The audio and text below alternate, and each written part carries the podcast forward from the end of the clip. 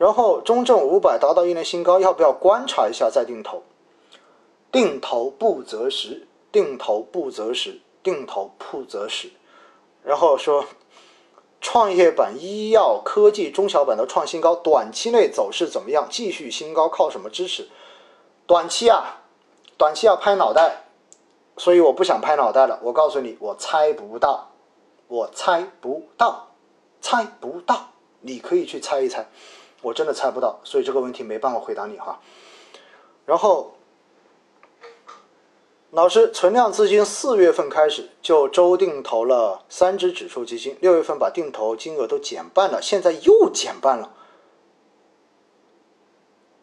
四月份开始周定投三只，六月份减半了，现在又减半了，也就现在只有四分之一的投入了。打算按照此金额投下去，目标收益率该如何计算？目标收益率的话，取不存在计不计算，目标收益率是你自己定的呀。你自己定年化百分之十五就是十五，定百分之十就是百分之十啊，这个不存在说要去怎么计算的问题。我一直都强调说不要搞得过于复杂，让自己简单一点。你今年的这笔钱，因为你是存量资金，你觉得你赚百分之多少，你觉得就满意了，那么这个数字就是你的止盈线，就是这么简单哈。然后，老师能聊聊给银行发券商牌照吗？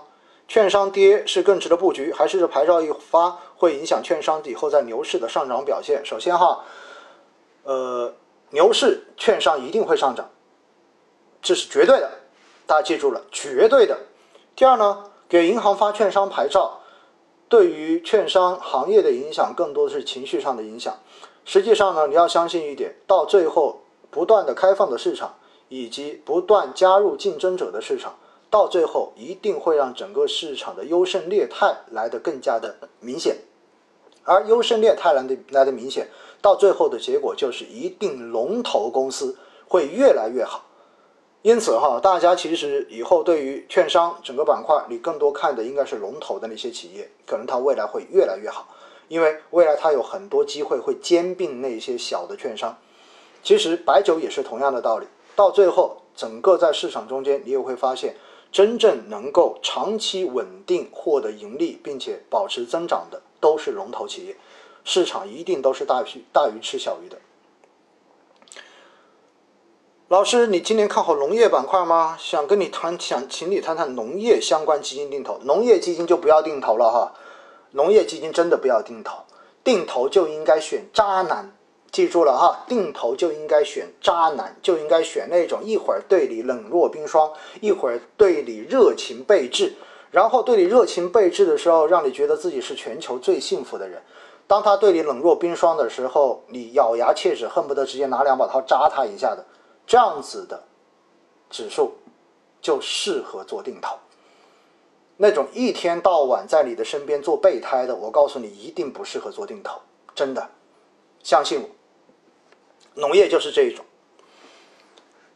然后老师现在这个点位，医药消费都有点贵，请给个建议：纯债基金、股债混合基金、股票型基金比例配多少？呃，我的建议纯债就别买了吧，好不好？在目前这个位置，真的别买了哈，真的别买了，纯债别买了，纯债不要买了。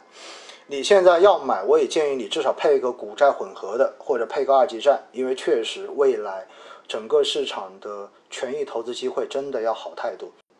说实话，说实话哈，我真的觉得，呃，固收加在目前这个位置是比较适合低风险偏好客户的。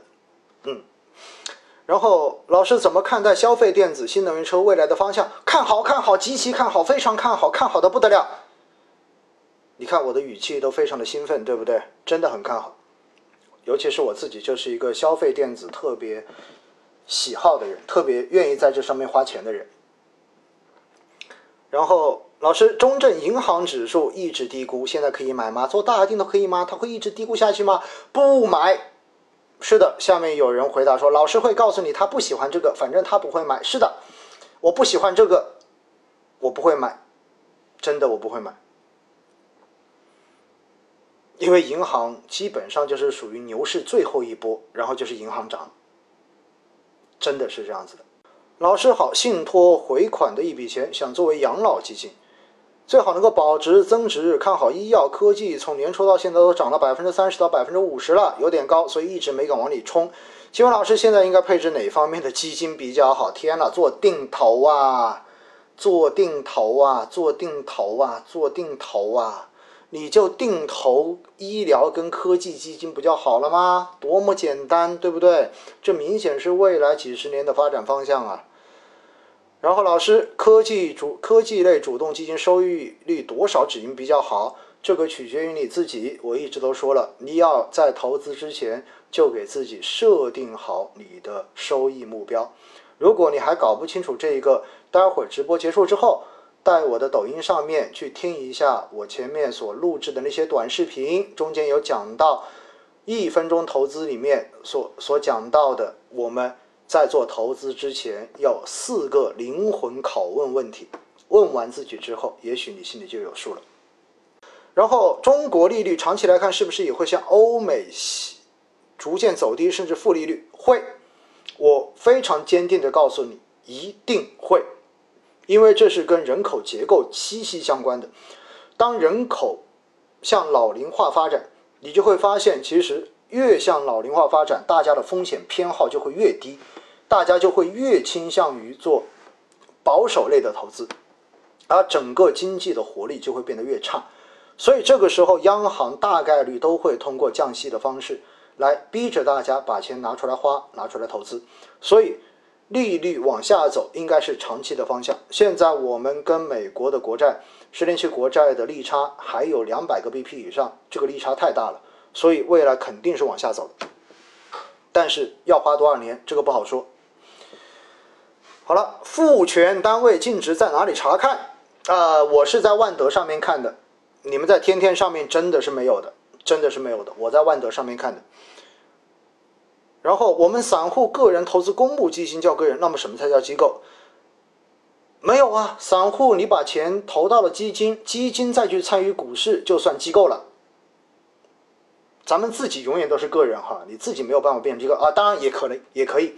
你自己成立一个私募基金公司，然后的话把自己的钱再去做投资，这也叫机构资金。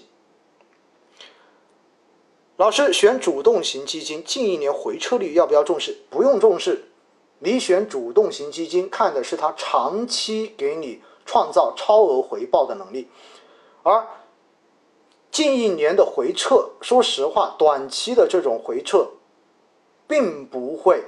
过多的影响一个基金经理长期稳定贡献收益的能力，它有可能只是短期市场刚好不在它的风口上而已，好不好？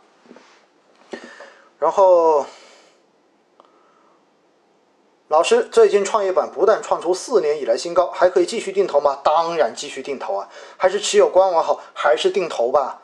还是到了止盈线严格止盈卖出了？到了止盈线当然严格止盈卖出啦。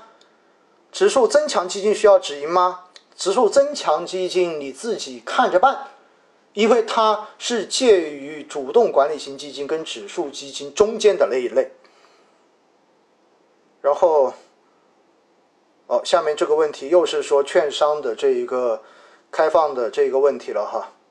券商的话，你就买券商，基本上买指数基金就好了，因为，呃。券商没有单独的，就是这种专门投券商的主动管理型基金，一般它都是属于非银。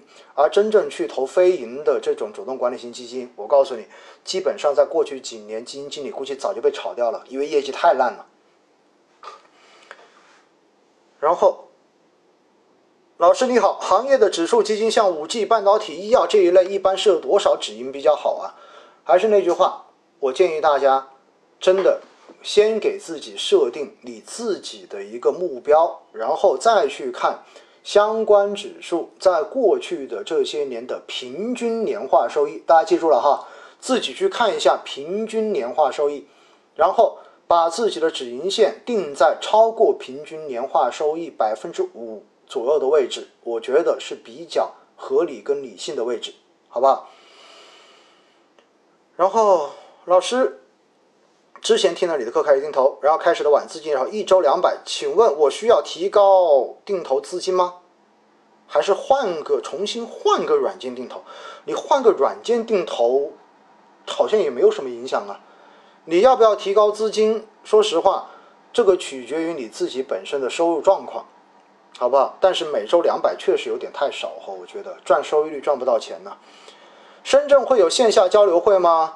呃，说实话，如果没有疫情，早就有了。但是现在有疫情，你真正的要开展这种对客户的线下交流会，各家银行都特别的谨慎，因为毕竟没有人愿意担责任。这也是为什么这一圈的出差，我这连续大半个月的出差，都是给银行内部做培训而已，而没有一场是针对外部的这样子的客户的活动。如果是外部的客户活动，实际上我如果发到微博里面，呃，大家有空都可以到现场去参加，因为一般他们都不会去控制这种来宾的一个东西的。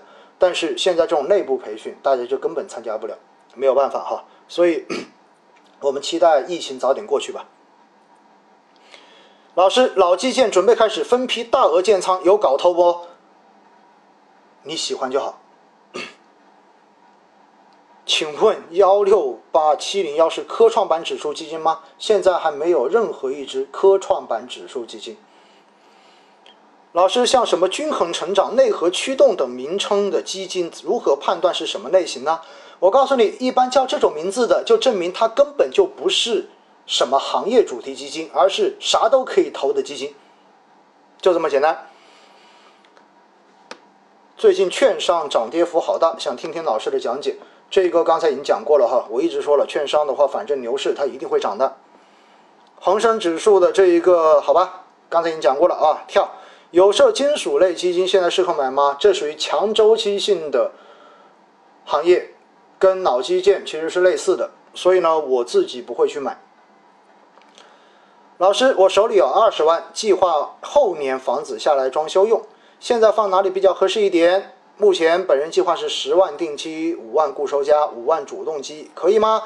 老师有什么建议？我给你建议哈，不要存十万定期了，十万定期放在那就是亏钱的，所以我建议你，如果是后年考虑用，你可以考虑，其实十五万买固收加也是可以的。因为实际上，我觉得如果到后年，经过明年一整年的这种市场的波动之后，应该还是会有不错的收益的。存定期肯定不建议你，太亏了。你存定期还不如还不如去买纯债呢，真的是这样子的。老师，五 G 定投该怎么止盈？刚才已经回答过了啊。老师能不能讲讲打新股？有新股就赶紧打，好不好？然后的话，买到就是赚到，在目前的这种环境之下。当然，你需要有底仓，你需要有底仓。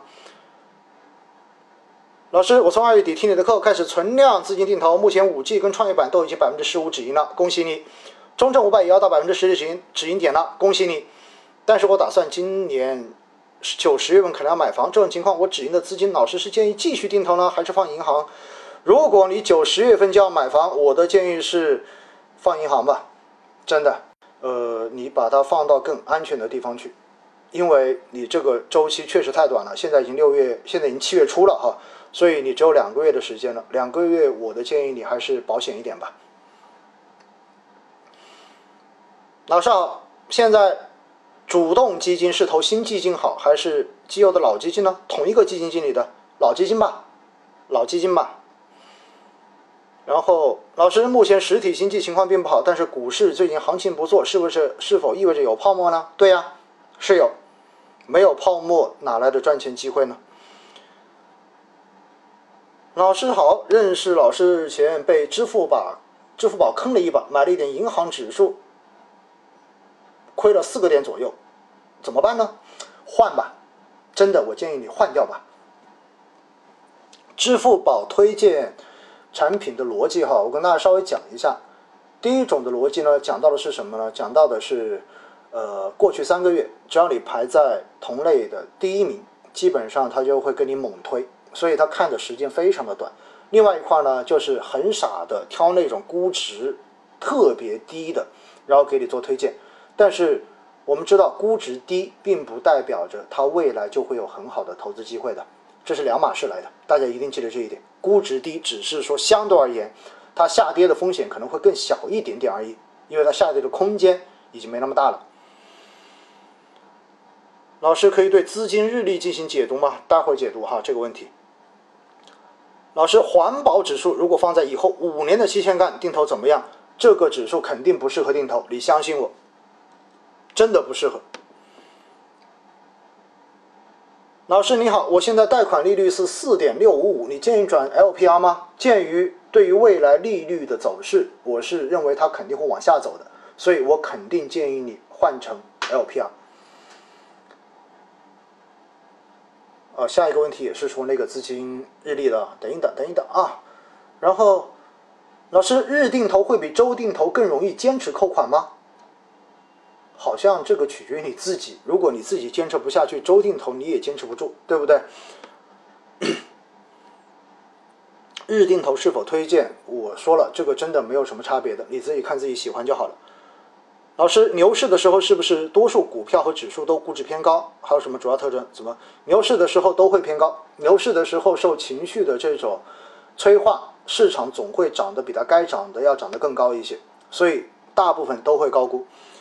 老师，中证红利还值得持有吗？前面已经回答过这个问题了啊。老师可以讲讲这个月要发的科创长投基金吗？科创长投基金正常应该会在七月的十号左右。会发，因为监管机构估计是在七月三号会争取批出来。批出来之后的话呢，这一批的科创长投基金总共是有六只。那这六只科创长投为什么叫长投呢？有五只都是封闭三年的，有一只是封闭两年的。那它的好处是什么呢？它的好处是可以在科创板的新股上市中间打新中间，可以得到最高比例的新股获配。所以相对而言是监管机构。